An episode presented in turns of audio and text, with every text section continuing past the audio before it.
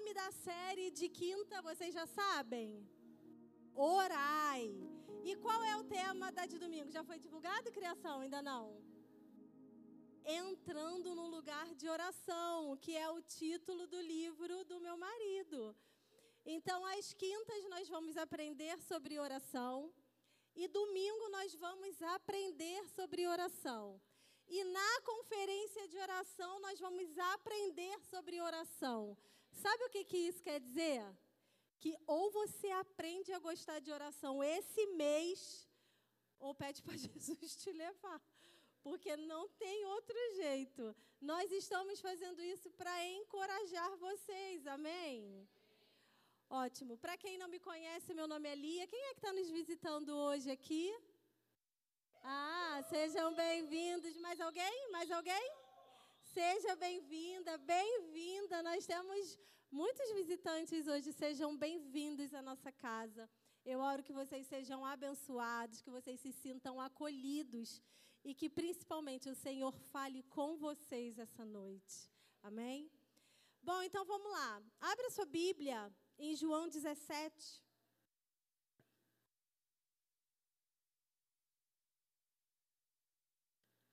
João 17, versículo 3. Eu amo esse versículo.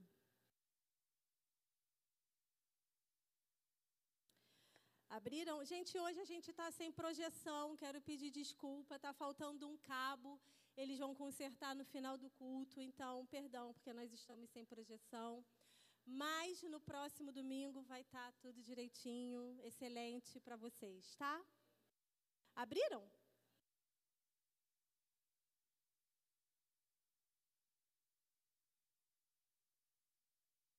João 17, diz assim: e a vida eterna é esta: que conheçam a Ti, o único Deus verdadeiro, e a Jesus Cristo, a quem enviaste. Eu acho muito curioso e eu gosto muito desse termo que a Bíblia coloca aqui, e a vida eterna é.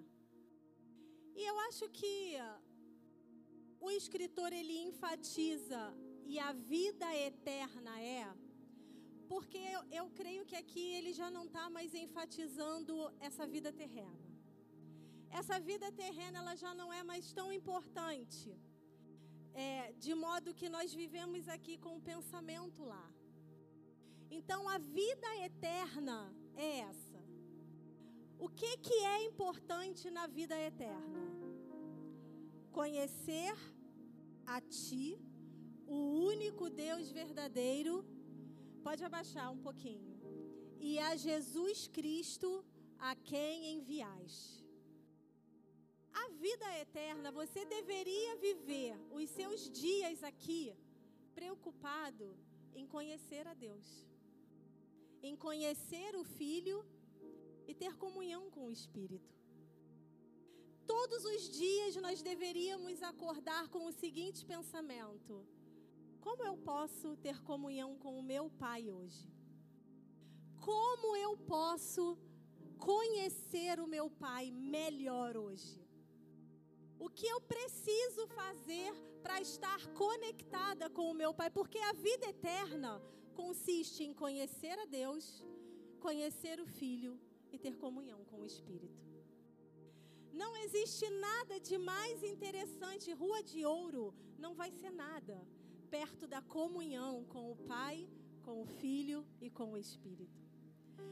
Ter um corpo glorificado, não ter mais dor, não ter doença, não precisar de recursos financeiros, não ter é, sofrimento, não vai ser nada comparado a conhecer o Pai, o Filho e o Espírito ter comunhão com Deus é a coisa mais importante que você precisa buscar, tanto nessa vida quanto na vida eterna. E hoje a gente vai falar um pouquinho sobre a oração, que é uma das ferramentas poderosíssimas que nos faz conhecer Pai, Filho e Espírito. Então, agora que a gente já leu esse versículo, agora que você já entendeu o que realmente importa, eu quero só passar para você um, uma, um overview de tudo que vai acontecer esse mês. Nós temos três quintas até chegarmos na conferência de oração, ok? Na primeira quinta, que é hoje, nós vamos aprender sobre desvendando a oração. E hoje nós vamos responder muitas perguntas que todos nós temos. Quem é que pode orar? O que é oração? Para quê? Qual é o benefício? Hoje nós vamos responder essas perguntas. Na semana que vem, nós vamos falar sobre a identidade da oração e a identidade de quem ora computador apagou. Nós vamos falar sobre a identidade da oração e a identidade de quem ora. E na última quinta, antes da conferência de oração, nós vamos responder uma outra pergunta que é: o que é que Deus quer? Então, gente, eu acho que você deveria ficar muito animado, muito faminto para tudo que essa série vai entregar para nós nesse mês. Amém? Agora que a gente já entendeu isso, o objetivo dessa série é trazer para nós a importância da oração. A gente quer desmistificar a oração e remover esse enfado que a oração carrega. Porque quando a gente fala de oração, a gente fala de cansaço. Ai, que saco. Ai, meu Deus, tenho que orar. E hoje foi muito curioso, foi muito legal. Nós estivemos um tempo, a gente está fazendo um clube do livro aqui. Então, nós estamos lendo um livro juntas. E a pastora Adri falou uma coisa muito importante, muito interessante. Eu acho que foi ela que falou. A gente lê a Bíblia com muita facilidade. A gente senta pega o nosso café, ou o nosso chá, ou o nosso Nescau, ou a nossa água, a gente se debruça diante da palavra de Deus. E isso é maravilhoso. Eu vejo vários stories de pessoas lendo a Bíblia. Eu posto vários stories quando eu estou lendo a Bíblia. Mas dificilmente eu vejo um story de alguém orando. Eu mesma Acho que só fiz uma ou duas vezes. Nós temos muita facilidade de abrir a Bíblia e ler e conhecer. E, caraca, e a vida eterna é essa: que conheça a Ti, o único Deus verdadeiro e a Jesus Cristo a quem enviaste. Meu Deus, é isso aqui que eu preciso. Então agora eu vou viver a minha vida conhecendo a esse Deus e tendo comunhão com o Filho e com o Espírito Santo. Amém fechei a Bíblia, vou viver o meu dia.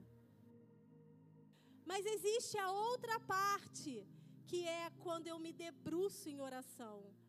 Senhor, obrigada, porque eu acabei de aprender que te conhecer é o que vai fazer valer a pena a vida eterna. Conhecer o teu filho, Senhor, ter comunhão contigo é o que vai fazer tudo valer a pena. Espírito Santo, gera em mim fome para te conhecer.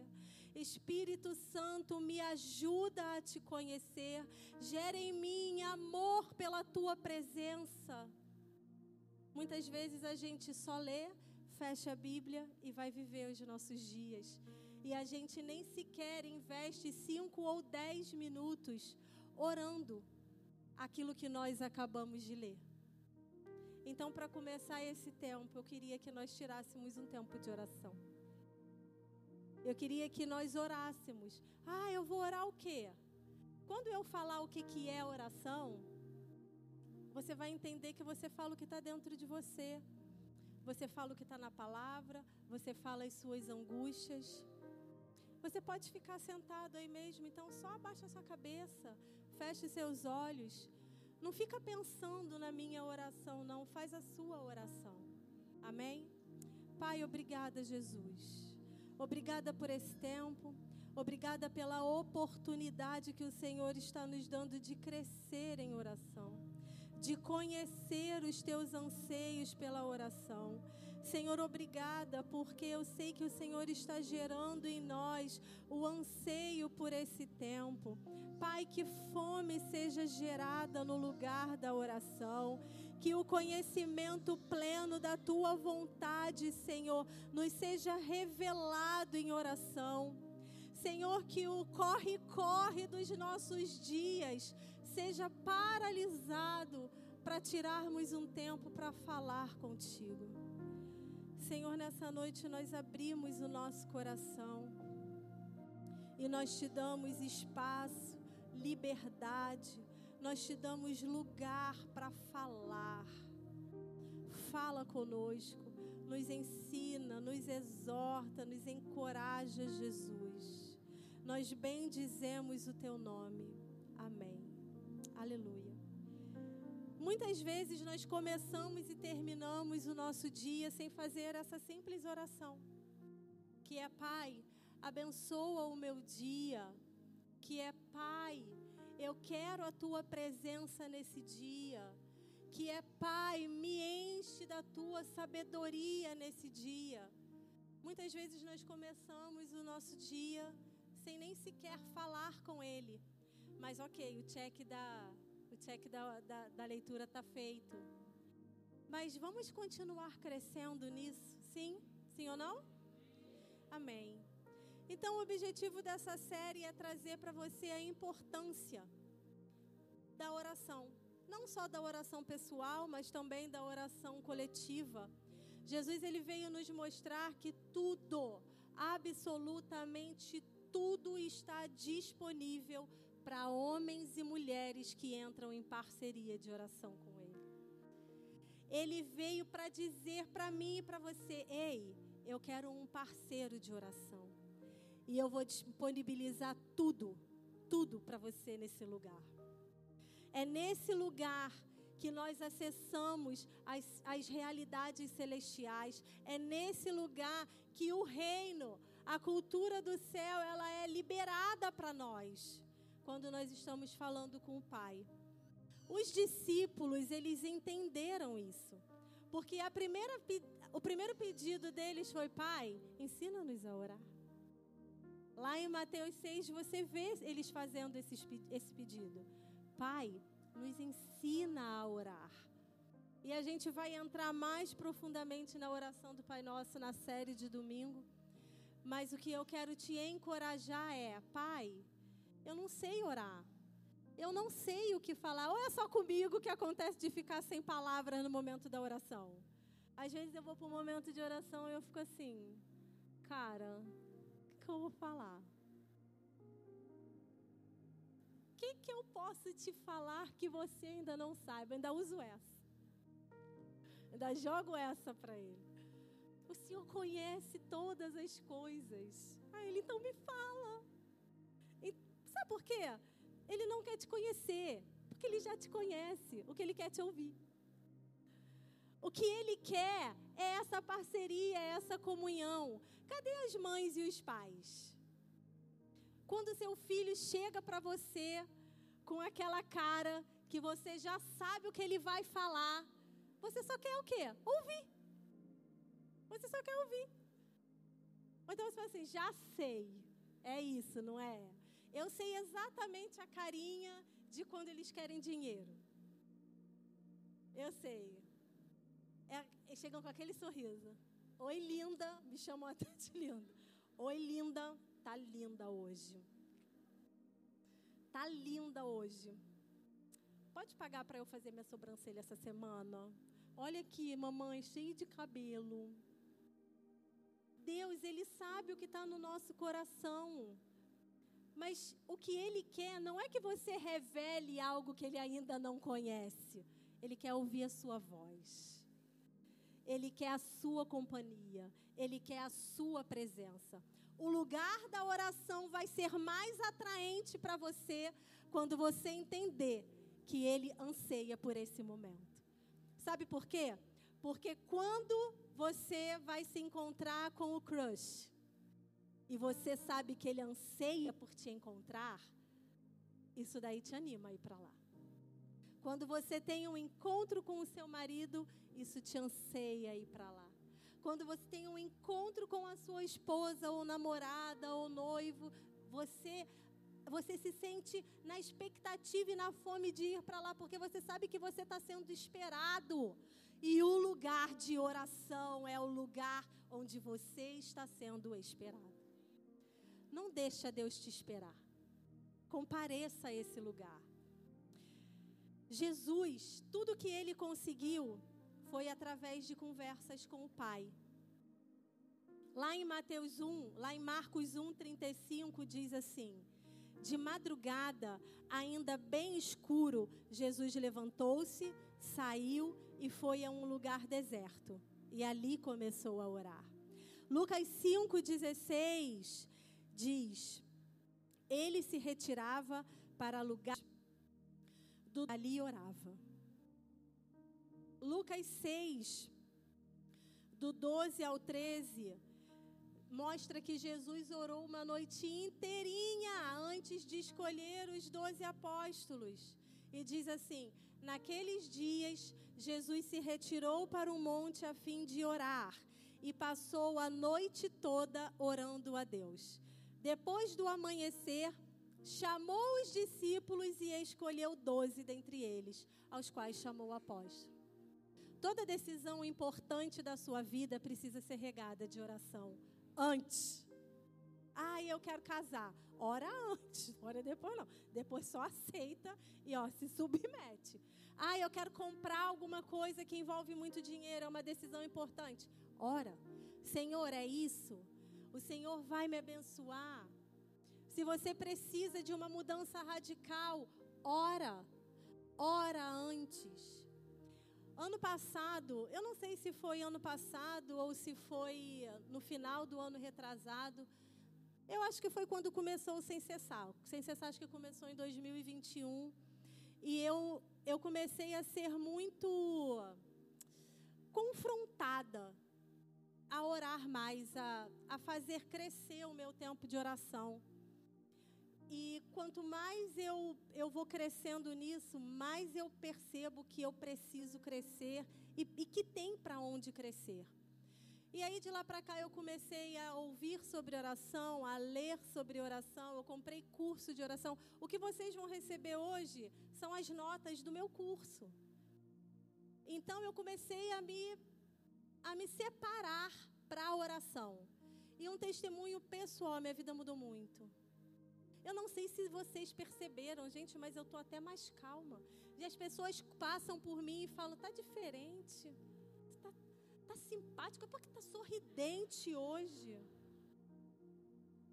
Gente, é a oração que está me tornando essa pessoa agradável. Gente, vocês estão tendo agora uma pastora agradável. Que sorri para as pessoas no corredor, porque antes eu entrava muda de cabeça baixa. E é, eu tô rindo, eu tô falando em tom de brincadeira, mas é sério. E essa é uma obra que só começou. Porque eu sei que não está bom ainda não. Jesus não me engana. A oração, o lugar da oração é um lugar onde você não é enganado. É um lugar onde você recebe verdades. Então eu sei que não está bom. Mas eu já posso me alegrar com as mudanças e com aquilo que eu conquistei até aqui. E isso é o que é visível para mim e para as outras pessoas. Mas, gente, e a parte da comunhão? E a parte que antes eu ficava três dias ou meses para receber uma resposta e eu ficava, Deus não fala, Deus não está falando comigo, Deus está em silêncio, quem nunca? Queridos, Apocalipse diz que a voz dele é como o som de muitas águas. Quando muitas águas começam a cair, todo mundo olha para lá porque faz muito barulho. E a voz dele é assim. Não é ele que está mudo, talvez sejamos nós que estamos distantes do lugar de oração. Então nós precisamos nos aproximar do lugar de oração para ouvir a voz que é como o som de muitas águas. Amém? Então o lugar de oração é, é esse lugar onde a gente vai, como Jesus foi, a gente se retira para o secreto, a gente vai para esse lugar antes de tomar as decisões mais sérias da nossa vida. E ele também é um lugar de prazer. A oração, ela é prazerosa. mas eu não sinto prazer na oração. Mas agora você vai aprender a ter prazer na oração. E você vai entender que a oração ela é um lugar de prazer. Amém? Hora do meu chá, gente. Agora a gente entra no título Desvendando a oração.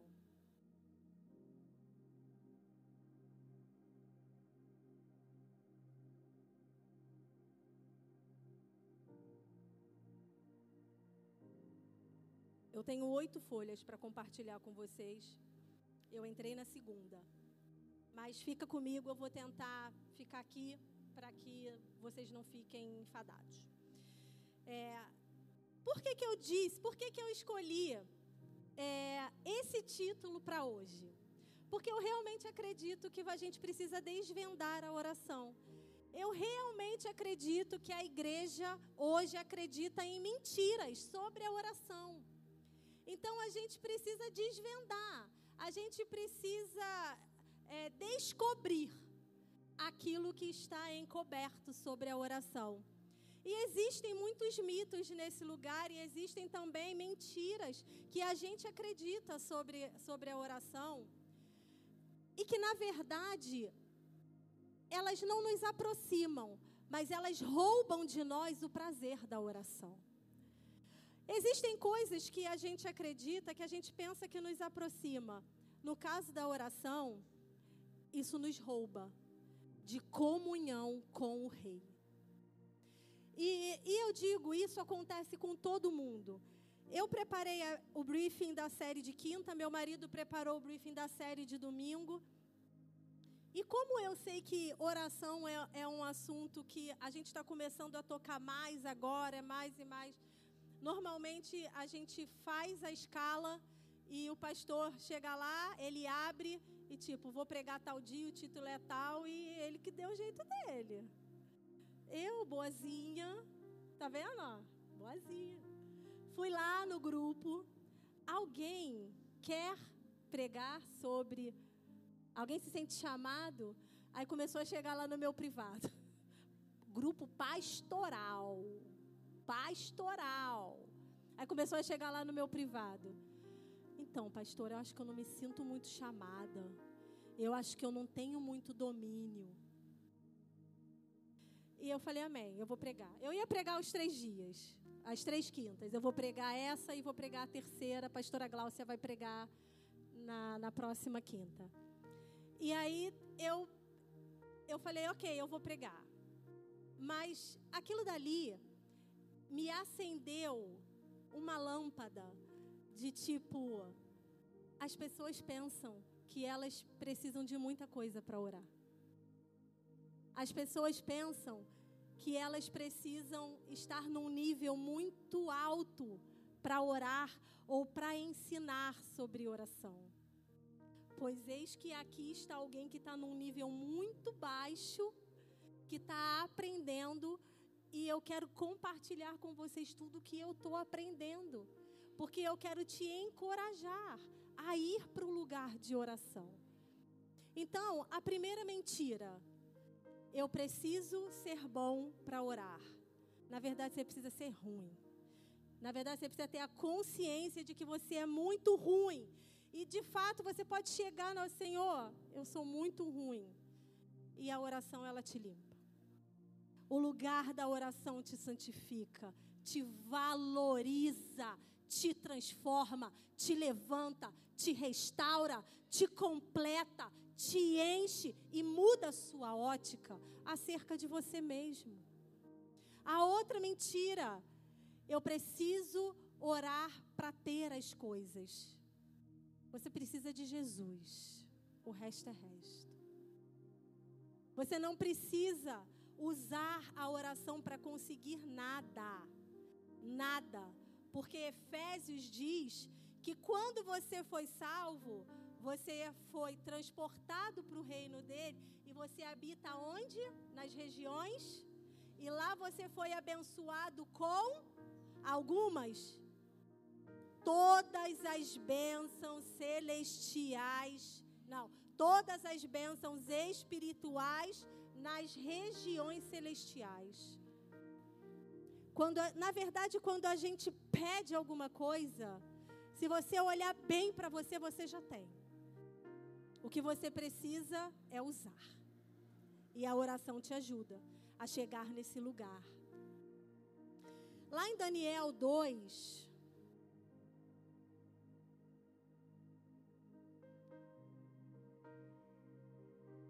tem um versículo muito, muito, muito conhecido que nos ajuda também a quebrar essas mentiras que muitas vezes a gente acredita. Eu compartilhei com você que os pastores se sentiram indignos e você pode pensar, meu Deus, mas eles são os pastores. É, isso acontece com qualquer pessoa. Acontece comigo, acontece com você, acontece com aqueles que vocês pensam que são grandes demais importantes demais, santos demais, acontece com todo mundo. Só que o lugar de oração é um lugar que te revela o futuro. Daniel diz que ele muda tempos e estações, remove reis e também os estabelece. É ele quem dá sabedoria aos sábios e entendimento aos que conhecem. Ele revela o profundo e o escondido, conhece o que está em trevas e a luz mora com ele. Ó Deus de meus pais, a ti dou graças e louvor, porque me deste sabedoria e força, e agora me revelaste o que te pedimos, pois nos revelaste este assunto do rei. Quando Daniel precisava descobrir o sonho de Nabucodonosor, o que, que ele fez? Ele orou. Ele orou. A vida dele estava em perigo, todo o povo estava em perigo, e ele precisava entender e compreender algumas coisas, e ele fez oração. Senhor, me revela, Senhor, me mostra, Senhor, me ajuda. O Deus do céu vai, vai revelar, e Deus revelou. Então, se você ora, você obtém respostas. Lucas 21 diz, lá no 54, e ele também dizia às multidões: Quando aparecer uma nuvem no ocidente, logo dizeis, vai chover e chove. E quando soprar o vento sul, dizem, vai fazer calor e faz. Hipócritas, Sabeis decifrar o aspecto da terra e do céu, então como não sabeis decifrar este tempo?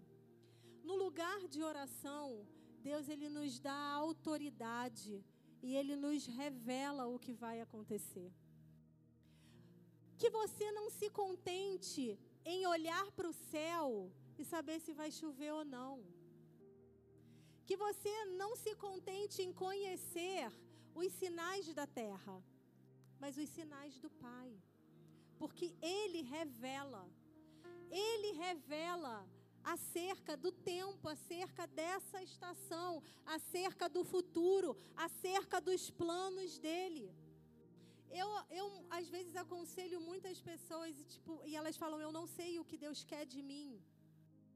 Pergunta e Ele vai te responder.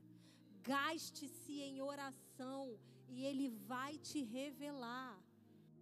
É prazer para Ele, é um prazer para Ele dizer para você o que Ele quer que você faça. Você acha que Ele se agrada em ficar lá, tipo, fazendo enigmas? Vai lá, adivinha. Aí vai lá, solta um enigma, aí você fica igual um doido, suando. Ai, meu Deus. Não, gente. Deus, Ele quer falar com você, filho. Vai lá, ora pela Maria. Filho, abençoa fulano com 500 reais. Não, não, isso não. Ele quer falar, mas ele quer ouvidos para ouvir. Em Apocalipse 1, 2 e 3, ou 2 e 3, você escuta, você lê várias vezes. Quem tem ouvidos para ouvir, ouça. Mas muitas vezes o nosso ouvido é seletivo. E agora eu estou dizendo para os seus ouvidinhos: derrame-se no lugar de oração. Você não vai se arrepender. Romanos 15, 5 diz o seguinte: que o Deus da perseverança e do ânimo vos dê o mesmo modo de pensar segundo Cristo, para que em uma só voz glorifiquemos a Deus e Pai do nosso Senhor Jesus Cristo. No lugar de oração, Ele quer derramar o mesmo modo de pensar. No lugar de oração, Ele quer derramar unidade, revelação. No lugar de oração, Ele quer capturar o nosso coração e nos fazer compreender coisas grandes que vão nos promover. Todo grande avivamento, ele foi precedido por um movimento de oração alinhado e focado. Quem viu o que aconteceu aqui domingo na hora do louvor? Eu quero dizer uma coisa muito séria para vocês. É o início de grandes coisas que o Senhor vai fazer nesse lugar. Aquilo que aconteceu domingo não é o ápice. Vocês ainda vão experimentar o ápice do que Jesus está fazendo. Eu oro para que aconteça o que aconteceu no domingo aqui há pelo menos seis meses. Eu oro, eu falo, Senhor, não que o louvor, mas que a igreja seja tomada pela presença, que ela receba a presença de Deus, sem ninguém impor as mãos, sem ninguém falar, agora nós vamos orar para. E domingo, ninguém estava liderando nada. E foi uma avalanche nesse altar. Mas vai chegar um tempo onde isso vai ser tão comum, tão comum, tão comum, que nós só vamos ser invadidos. Acredita no que eu estou falando. É o começo de santificação vindo para esse lugar. Não é o começo de caicai, é o começo de fogo purificador. A palavra de Deus diz lá em Pedro que o julgamento começa pela casa de Deus. O julgamento está começando nesse lugar e está purificando os corações dessa igreja, assim como muitas outras. Vocês viram o que aconteceu no domingo em muitas outras igrejas?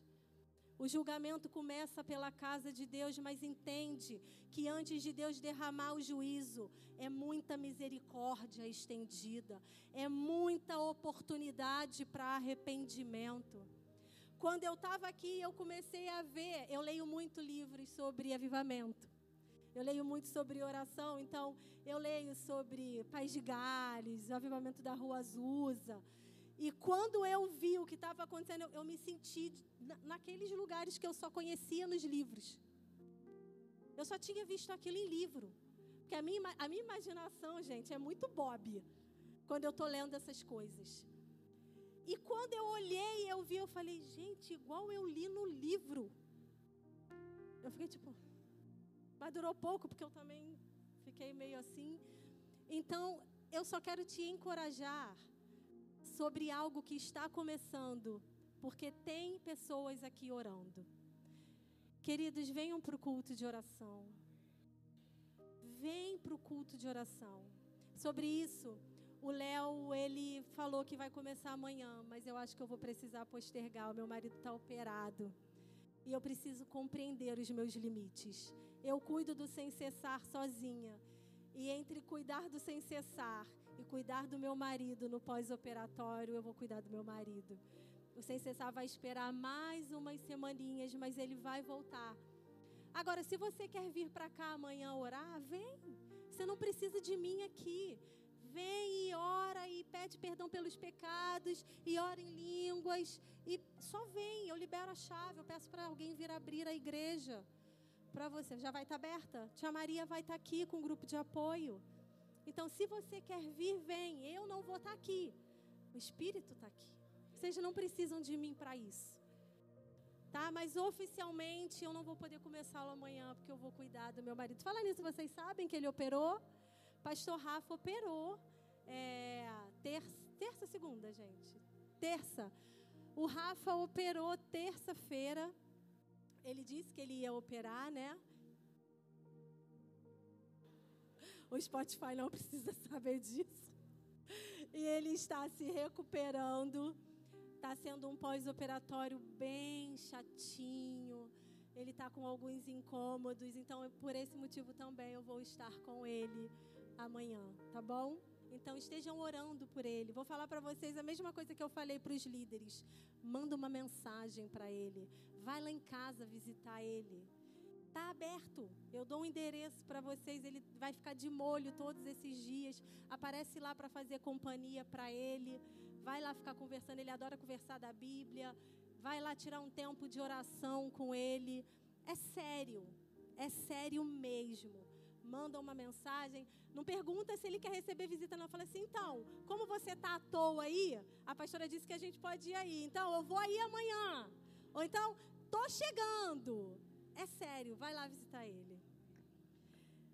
Bom, eu nem sei onde que eu estava, mas. Ah, o avivamento. Então, é, o que aconteceu domingo é só o início de grandes coisas que o Senhor já tem preparado para nós de Campo Grande e também para a igreja dele, porque a gente não é melhor do que ninguém, não. O que ele está fazendo aqui, ele quer fazer em todo lugar que der liberdade. Ele quer entrar por todas as igrejas e não só pelas igrejas. Ele quer entrar em todos os lugares onde as pessoas têm sede dele. E muito se fala sobre os avivamentos, é, muito se fala sobre o poder, mas pouco se fala do que originou o poder. Eram pessoas orando, prostradas, pedindo perdão, se arrependendo pelos seus pecados, era jejum coletivo, clamores coletivos, era isso que atraía a presença de Deus. Os morávios, eles foram um grupo, é, lá em 1700 e alguma coisa, eles começaram uma reunião com 48 pessoas e foram 100 anos de oração ininterrupta. E quando esse movimento terminou, eles enviaram para o campo missionário milhares e milhares de missionários. Que começou com 48 homens orando, homens e mulheres, orando. E nós precisamos entrar nesse lugar.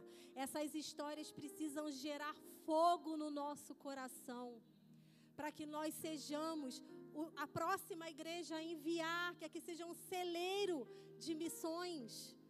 Vamos enviar, vamos trazer pessoas para orar e vamos enviar. Pessoas chegam para orar e vamos enviar. Isso é um movimento global de oração. Deus ele está mobilizando nações inteiras para intercessão. Não é só a United Campo Grande, é o mundo todo para orar. Existe um movimento de eternidade que precisa, da eternidade que precisa ser reproduzido aqui na terra. Lá na eternidade tem oração. O tempo todo. Oração. Amém? 1 Pedro 3, versículo 15, diz assim: Antes, reverenciai a Cristo como Senhor no coração Estejam sempre preparados para responder a todo o que pedir a razão da esperança que há em vós. Hebreus 12, 26 e 27 até o 29 diz assim: A sua voz abalou a terra, mas agora ele prometeu, dizendo: Ainda uma vez mais abalarei não só a terra, mas também o céu. Essa palavra, ainda uma vez, aponta para a remoção de coisas que podem ser abaladas, ou seja, coisas criadas para que permaneçam as inabaláveis. Por isso, versículo 28, recebendo um reino inabalável, sejamos gratos e dessa forma adoremos a Deus de uma forma que seja agradável, com reverência e temor, porque o nosso Deus é fogo consumidor aquilo que vem do céu já veio, já recebemos. E como é que nós vamos manifestar? Através de uma vida de oração que vai gerar fruto do Espírito em nós. E nós vamos abalar. Assim como ele abala, abalou e vai abalar mais uma vez. As nações estão sendo abaladas. Tudo que está sendo abalado está sendo removido. Eu e você precisamos ser abalados para que aquilo que não presta seja removido e permaneça aquilo que é inabalável. Toda construção humana no nosso interior precisa ser abalada. Toda carnalidade precisa ser consumida para que aquilo que é inabalável permaneça e glorifique ao Pai que está no céu. A igreja, o povo de Deus precisa estar pronto para apresentar às pessoas a razão da sua fé, assim como falou em 1 Pedro. Acho que foi 1 Pedro. Deixa eu ver aqui. 1 Pedro 3. Nós, o povo de Deus, nós precisamos estar prontos para responder à razão da nossa esperança. E para isso, nós precisamos ser abalados para que permaneça em nós aquilo que é inabalável. E aquilo que é inabalável não é do homem, é de Deus. Uma pergunta: por que é difícil orar? Quem aqui, sejam honestos, quem aqui acha difícil orar, levanta a mão. Três pessoas. Gente, eu acho difícil não é fazer uma oração, mas é permanecer nesse lugar. É difícil dar continuidade a isso. Sejam honestos, é difícil. E é difícil porque a gente precisa usar o nosso cérebro e a nossa mente para poder entender coisas que só se discernem com o espírito. E é um, uma guerra que a gente trava. É por isso que a palavra diz: E vos renoveis no espírito do vosso entendimento, ou seja, a mente. Está lá em Efésios 4. Efésios 4, versículo 23. A gente precisa, para orar, buscar a mente de Cristo. E também é difícil orar porque é, é falar com uma pessoa que a gente não vê. Imagina, oi lindo. Cadê o lindo? A gente não vê o lindo. Você sabe que ele está ali, mas você não está vendo. Oi, Jesus, então eu quero te contar o meu dia. Mas, tipo, quem está olhando está vendo você falar sozinho. Porque ninguém está vendo ele ali. Mas é nesse momento que nós trabalhamos a nossa convicção. Ele está. Você não precisa ver. Você precisa crer.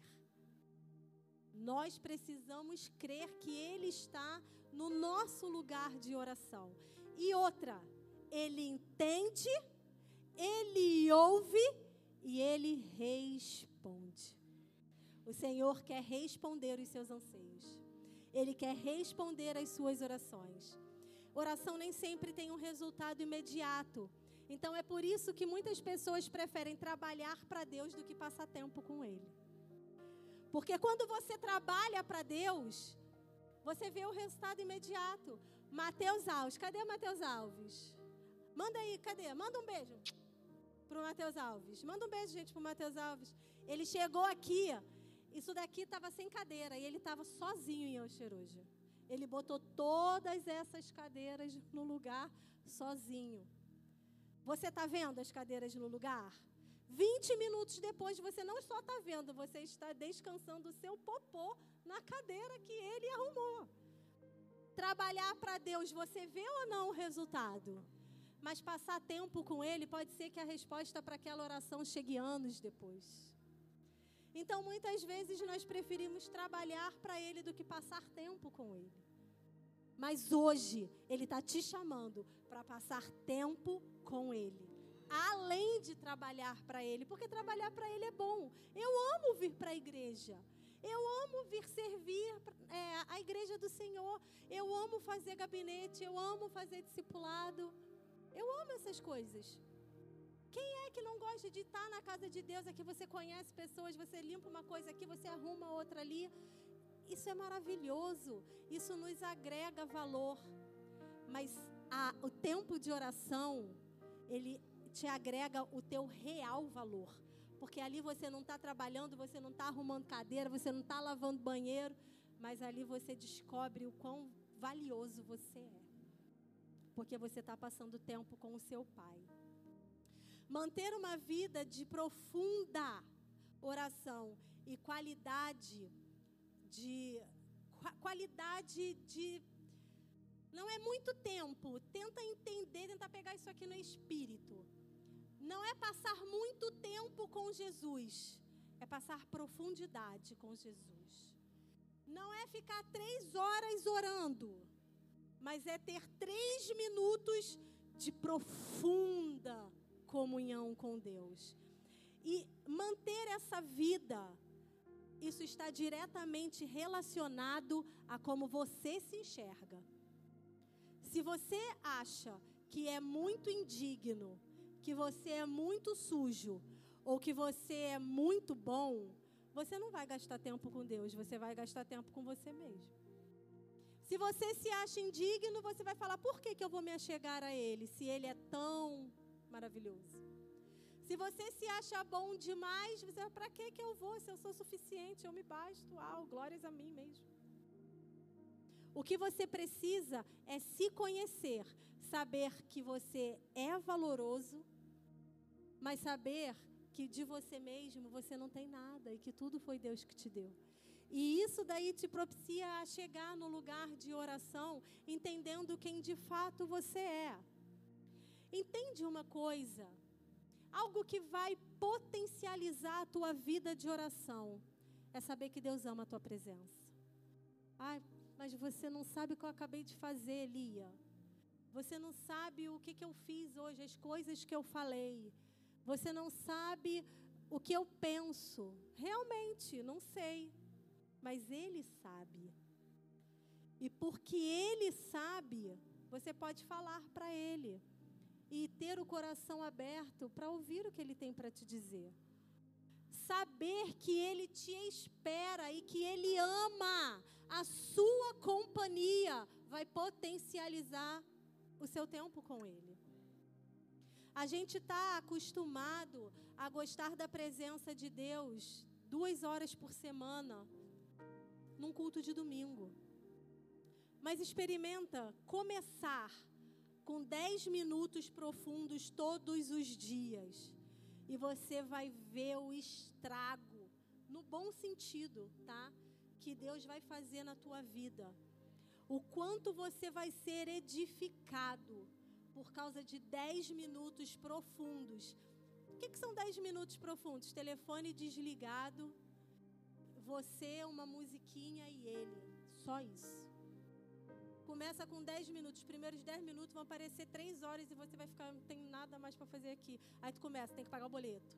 Meu Deus, será que chegou mensagem? Meu Deus, será que tem alguém me ligando? Gente, não é só comigo. Se é só comigo, ore por mim. Mas depois, quando você vê, meu Deus, esqueci de pagar o boleto porque eu estava com Jesus. Não, mentira. Jesus não vai te tornar irresponsável. Mas você esquece do tempo, porque você está na presença de quem realmente importa. Mais uma pergunta para a gente responder: Como eu sei que Ele ama a minha presença?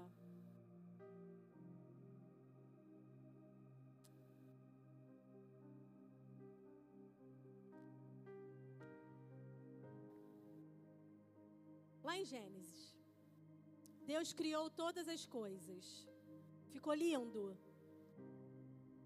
Ficou lindo. Ele criou tudo: céu, sol, lua, vegetação. Ele criou todas as coisas, não criou? E depois que ele criou aquilo tudo, ele poderia só se deleitar na criação, sim ou não? Mas ele viu que faltava alguma coisa. E ele criou a mim e a você. E é por isso que você sabe que ele ama a sua presença. Porque ele tinha toda a criação para adorá-lo, mas ele me fez e te fez. E é por isso que eu te digo que ele ama a tua presença. Porque ele poderia ser adorado pelas árvores ele poderia ser adorado pela chuva, pelo sol, mas ele preferiu ser adorado por nós. E aí ele nos criou. E é por isso que ele ama a nossa presença. Deus nos fez para não te fez para ter um fim. Eu sei que tem toda aquela história de pecado, Mas vai lá para Apocalipse. Pula, vai, Apocalipse. Vai para lá e você vai ver que você não tem fim. Você vai morar com Ele, você vai viver com Ele, para Ele. Porque por Ele, dele, para Ele são todas as coisas, inclusive eu e você. E é por isso que Ele ama a sua presença. Então, quando você chegar no lugar de oração, não chega achando que ah, Deus não vai nem querer me ouvir. Querida, Deus está, Vem que eu estou te esperando. Ele está te esperando para confessar pecado. Ele está te esperando para te perdoar no lugar de oração. Ele está te esperando para te dar uma nova oportunidade no lugar de oração. Ele está te esperando para derramar misericórdia na sua vida no lugar de oração. Mas isso não é um lugar onde você vai acessar com a tua mente, é um lugar que você vai acessar com o teu coração com as tuas orações. E esse é o tanto que Deus te ama. Ele te fez eterno para desfrutar dele o resto da eternidade. E com isso, ele desfruta de nós e nós desfrutamos dele. Uma pergunta que eu fiz no Sem Cessar quando eu ensinei sobre isso foi: O quanto Deus ama a minha presença? Você sabe responder o quanto Deus ama a sua presença? Quem se arrisca? O quanto Deus ama a minha presença? A resposta é: para sempre. Para sempre Ele ama a sua presença. Com isso, Lia, por que orar então? Tiago 4 diz assim, versículo 7 e 8. Sujeitai-vos a Deus, mas resisti ao diabo e ele fugirá de vós. Achegai-vos a Deus e ele se achegará a vós. Pecadores, limpai as mãos e vós, que sois vacilantes, purificai o coração. A gente não ora porque Deus precisa aprender com a gente. A gente ora para se achegar a. E essa é a resposta. Uma das, né? Aqui não tem resposta certa e nenhuma só. Mas por que que a gente ora? A gente ora para ficar próximo de Deus. A gente ora porque a gente se parece com aquilo que a gente adora. Então, quando você adora, quando você contempla o Instagram, o TikTok, essa passa a ser a tua linguagem. Quando você contempla TV, quando você contempla pecado, essa é a tua imagem, essa é a tua semelhança. Mas se você passa tempo com Ele, essa é a tua imagem, essa é, essa é a tua semelhança. Então a gente ora para se parecer com aquilo que nós adoramos. O seu coração e a sua boca revela o que você adora. Nos momentos de adversidade, o que é que você declara? Revela o teu coração e revela o que você adora. Estou vendo meus cabelos tudo para o alto. Meu cabelo está pronto, vocês estão deixando eu pregar esse tempo todo aqui com o cabelo para o alto, saindo no story toda. Está sedução. Não aguento. Bom, em um bom relacionamento, pensa aí no seu bom relacionamento, uma pessoa com quem você se relaciona bem. Pensa nela por um momento. Nesse bom relacionamento, vocês conversam? Sim ou não? Deus está te chamando para ter um bom relacionamento. Deus está te chamando para conversar com Ele. Nesse seu bom relacionamento, quando você acorda, você dá bom dia? Sim ou não? Amiga, tive um pesadelo essa noite. Amiga, você não sabe que eu sonhei com aquele varão. É ele. Deus confirmou, amiga. Sim ou não? Com essa pessoa que você se relaciona bem. Você pede dinheiro emprestado? Faz um pix aí. Pagamento eu te dou. Sim ou não? Com essa pessoa que você se relaciona bem, você conta os seus fracassos? Você grava áudio? Ai, hoje o dia tá péssimo. Ai, ora por mim, porque tá tudo dando errado. Me ajuda. Quem nunca? Deus está te chamando para ser o seu bom relacionamento. Pai, faz um pix aí, tá osso hoje. Pai, você não sabe o que o meu marido fez comigo, Jesus. Queima ele. Ele pode até ouvir as suas asneiras e não queimar você, porque ele te ama. Deus está te chamando para ser o seu bom relacionamento. Deus está te chamando para ouvir o seu bom dia, o seu boa noite. Deus está te chamando para esse lugar. Deus está te chamando, miga. Você não sabe o que aconteceu. Na verdade, Jesus, você sabe, mas eu vou te contar. Ele quer ouvir a sua versão dos fatos e quer te contar a dele. Ele quer sim ouvir a tua perspectiva, mas ele quer derramar dele. Contar tudo para Deus é importante porque ajuda a reconhecer os nossos sentimentos negativos os nossos pecados e os nossos problemas que precisam ser resolvidos. Quando a gente ora, a gente tem a oportunidade de submeter tudo a Deus e deixar que Ele trabalhe nas nossas vidas. Deus está ansiando por consertar e restaurar o que está quebrado no seu interior.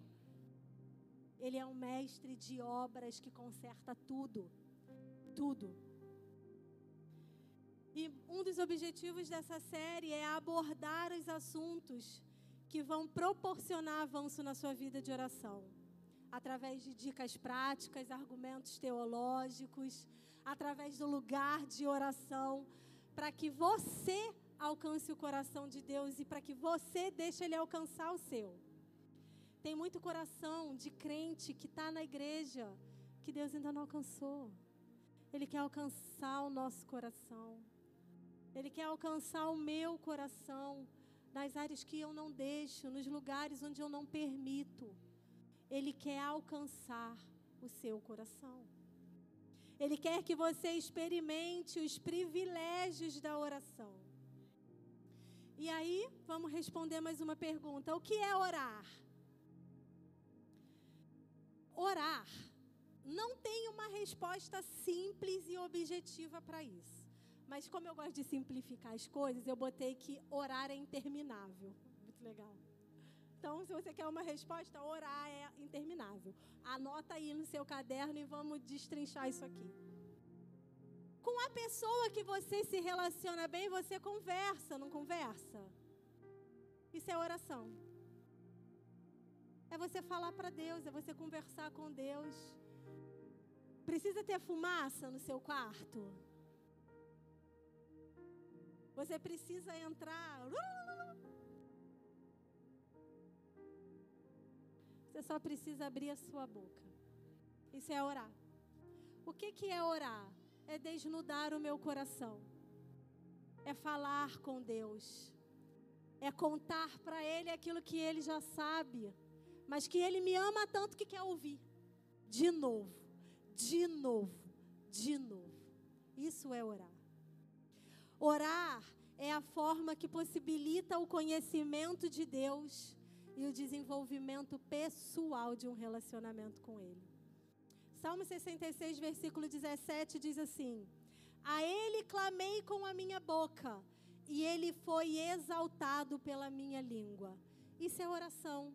É exaltá-lo com a sua língua, é clamar com a sua boca, é falar para Ele o quanto você o ama e às vezes o quanto você está chateado com as circunstâncias ao seu redor.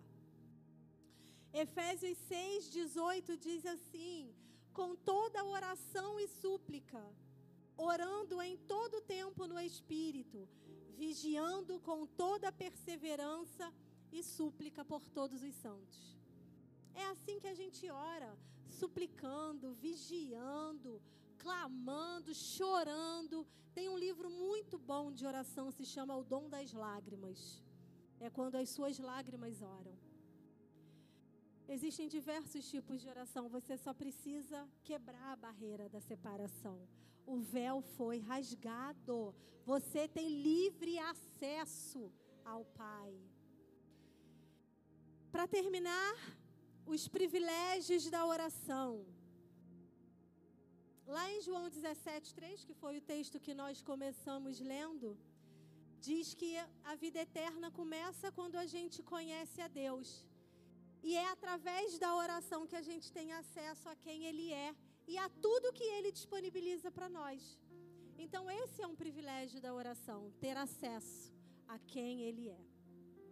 E isso você consegue quando você ora. Todas as escrituras e todas as linguagens de oração permite que você conheça Deus e o caminho que ele abriu para nós. Hebreus 10, 20 diz: pelo novo e vivo caminho, acesso que ele abriu através dele. Efésios 2, 6 diz e ele nos ressuscitou juntamente com ele e nos fez assentar nas regiões celestiais. E isso traz uma realidade que em Jesus você está assentado nas regiões celestiais. O que nós precisamos entender do momento de oração é que quando a gente ora, ele não vem para nós, nós vamos para onde ele está. E quando nós vamos para o lugar onde Ele está, nós temos acesso ao que Ele tem e ao que Ele é. E nós precisamos entender que é o lugar de oração que nos possibilita acessar essas verdades. E que isso é um privilégio. Não é Deus vem. É sim, Ele vem, Ele se inclina, Ele está aqui, ok. Mas quando você ora, é você que vai. É você que acessa o lugar onde ele está. E Efésios também fala sobre como é o lugar onde ele está. Existe alegria no lugar de oração. Lucas 19, 46 está citando Isaías e diz assim: A minha casa é chamada casa de Jesus, com a sua autoridade, ele define a principal atividade da igreja. A minha casa será chamada casa de. Qual é a principal atividade da igreja? Oração. Oração. Pelo menos é isso que Jesus está falando aqui. Depois você se resolve com ele. Deus possui expectativas de que o seu povo flua em oração de forma natural e prazerosa. Por isso, ele conecta o ato de orar com alegria, prazer e realização. No ensinamento que eu trouxe para os líderes, eu falei que a oração, ela precisa sair da nossa lista de obrigações para nossa lista de prazeres. Porque se eu chego para você e falo assim, faz uma lista aí de todas as suas obrigações. Arrumar casa, pagar conta, fazer comida, tudo isso. Se eu chegar para você e falar assim, deixa que eu faço para você, o que, que você vai falar? Aleluia, toma, vai lá. Cozinha, paga minhas contas, arruma minha casa, lava minha louça, lava minha roupa, sim ou não? Porque que é um saco. Sim ou não? É chato. Agora, se tá lá, faz a tua lista de afazeres aí, viajar, ir para praia, me encontrar com os meus amigos. Se isso tá no, se isso tá na sua lista de prazer, e eu chego e falo assim, não, deixa que eu vou no teu lugar, tu vai falar, tá amarrado. Trabalhei a semana inteira para ter esse tempo aqui, tu quer ir no meu lugar? Não, Pois então tira a oração da lista das obrigações e coloca na lista de prazer. Para que você não terceirize mais para a igreja. Para que você não terceirize para outras pessoas. Para que você não espere alguém chegar e pôr as mãos sobre você, orar, te revelar alguma coisa. Porque Deus está te esperando no lugar da oração. Para Ele mesmo te revelar verdades sobre você e sobre Ele. Mas para isso a oração precisa mudar de lista. Amém? Alegria e oração andam juntas. Quando Jesus usa esse termo casa de oração, ele está se remetendo a Isaías 56, 7, que diz assim: Eu os levarei ao meu santo monte e os alegrarei na minha casa de oração. Quando você pega Isaías, ele não está dizendo que vai ser chato. Ele está dizendo que a casa de oração é um lugar onde você vai ter o quê? Alegria. Se essa não é a sua realidade, tudo bem. Mas entenda que é uma verdade. E se você não está fluindo nisso, se você não está usufruindo disso, saiba que você pode. É só você querer. É só você orar. É só você pedir. O ambiente de oração, ele precisa ter felicidade. Você não precisa fingir seriedade. Quando a gente fala de intercessão, por exemplo, ah, eu sou do time de intercessão. A figura que vem à nossa imagem é a tia do coque, orando, sapateando, muitos demônios. E tipo, cara, isso não é para mim, é muita coisa para mim. O ambiente de intercessão é um lugar que está cheio da presença de Deus. Tem tanta presença de Deus que pode ir 10, 20, 30 mil pessoas e tem presença suficiente para todo mundo. Nós precisamos visitar o lugar da oração. Quando a gente pensa em intercessão, a gente acha que é a luta com o demônio e que só pessoas muito santas podem acessar esse lugar, mas não é isso. Jesus anseia abastecer a igreja de alegria, comunhão, autoridade e ousadia para entrar no lugar de oração. Assim como você se delicia com uma sobremesa, Ele quer que você se delicie com a oração. No domingo tinha um banoff, gente, delicioso lá na hospitalidade. E eu olhei para aquele banoff e hum, que delícia. Depois eu comi, estava realmente uma delícia. Mas nem sempre quando a gente vai para o lugar de oração, a gente vai, ai que delícia. A gente vai com peso. Jesus é a sua sobremesa. Delicie-se. Nele. Para terminar, Joel 2, 28 diz assim: Depois disso, derramarei o meu espírito sobre todas as pessoas, vossos filhos e vossas filhas profetizarão. Vossos velhos terão sonhos, os jovens terão visões. Efésios 1, 9 e 10 diz: E fez com que conhecêssemos o mistério da Sua vontade, segundo a Sua boa determinação, para a dispensação da plenitude dos tempos, que fez convergir em Cristo todas as coisas, tanto as que estão no céu como as que estão na terra. O desejo que arde no coração de Deus desde antes da fundação do mundo, é de que o céu e a terra convergissem. Ele quer inaugurar uma era onde céu e terra são a mesma coisa.